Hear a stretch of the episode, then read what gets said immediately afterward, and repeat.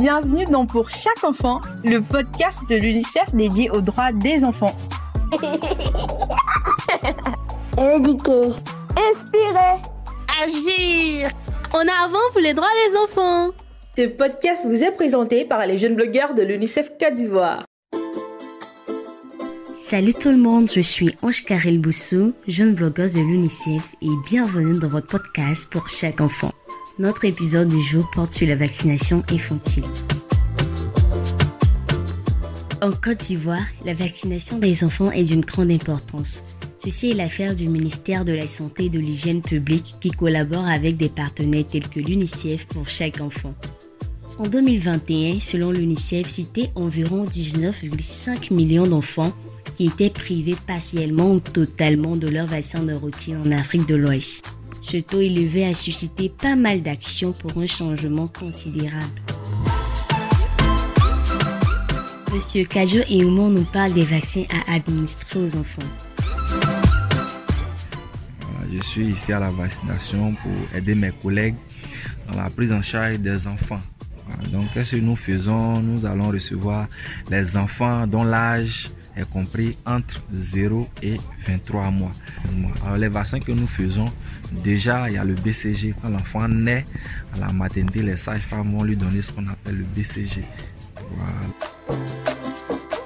Quand j'étais petite, maman m'a fait vacciner à la maternité de Socorra. C'est là que j'ai reçu le BCG qui signifie bacille de calmette et guérin. Comme le vaccin contre la tuberculose, il existe plusieurs autres vaccins nécessaires à l'épanouissement des enfants en étant en bonne santé.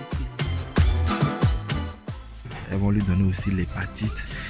Maintenant, elles vont lui donner d'autres vaccins. Maintenant, quand on reçoit l'enfant ici, nous, on va lui donner ce qu'on appelle le Penta. Le Penta, lui, va regrouper cinq vaccins qui vont protéger l'enfant contre la méningite, contre la diarrhée, voilà, contre diverses formes de maladies, contre le, le, coqueluche, voilà, la fièvre jaune Donc, voici des vaccins qu'on va faire. Ça, c'est quand l'enfant a six semaines. Voilà. Maintenant, on va vacciner l'enfant encore lorsqu'il aura un mois, deux semaines. On va encore reprendre les mêmes vaccins. Les mêmes vaccins. On encourage les mamans à venir à la vaccination pour faire vacciner leurs enfants.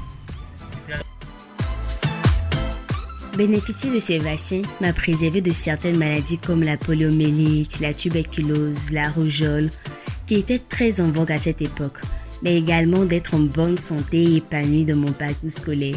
Par ailleurs, je me rappelle que j'avais peur des seringues quand j'étais jeune. C'est le cas de Erika, jeune fille en classe de seconde dans la ville de Dabo, qui nous raconte ses souvenirs liés à la vaccination.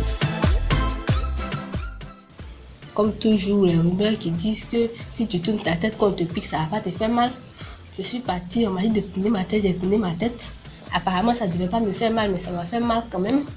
J'ai pleuré. Mais après ça, ça allait bien. D'autant plus qu'un jour, je suis montée dans un taxi. Et dans ce taxi-là, en rentrant, un fer du taxi m'a déchiré. Ce jour-là, je me suis rendu compte, j'ai demandé à ma mère, maman, est-ce que tu as fait mon vaccin anti-tétanique? Elle m'a dit, oui, ma fille, je vais faire ton vaccin anti-tétanique. On fait ça à tous les enfants. Ces doses de vaccins de routine permettent de renforcer le système immunitaire des enfants. Et j'en ai été également bénéficiée comme Erika. Devenue grande, mon carnet de naissance récent c'est différents rendez-vous de vaccination. Mais aussi, comme pour la plupart, cette cicatrice du BCG sur le bras gauche, elle nous rappelle l'importance pour un enfant d'être vacciné dès ses premières heures de vie. Voilà, c'était tout pour aujourd'hui. Merci de nous avoir suivis. N'oubliez surtout pas de vous abonner, de partager pour ne rien manquer sur la vaccination infantile.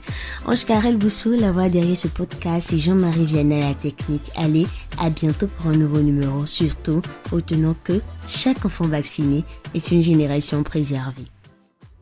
Ce podcast a été réalisé par les jeunes blogueurs de l'UNICEF Côte d'Ivoire grâce à l'appui du Canada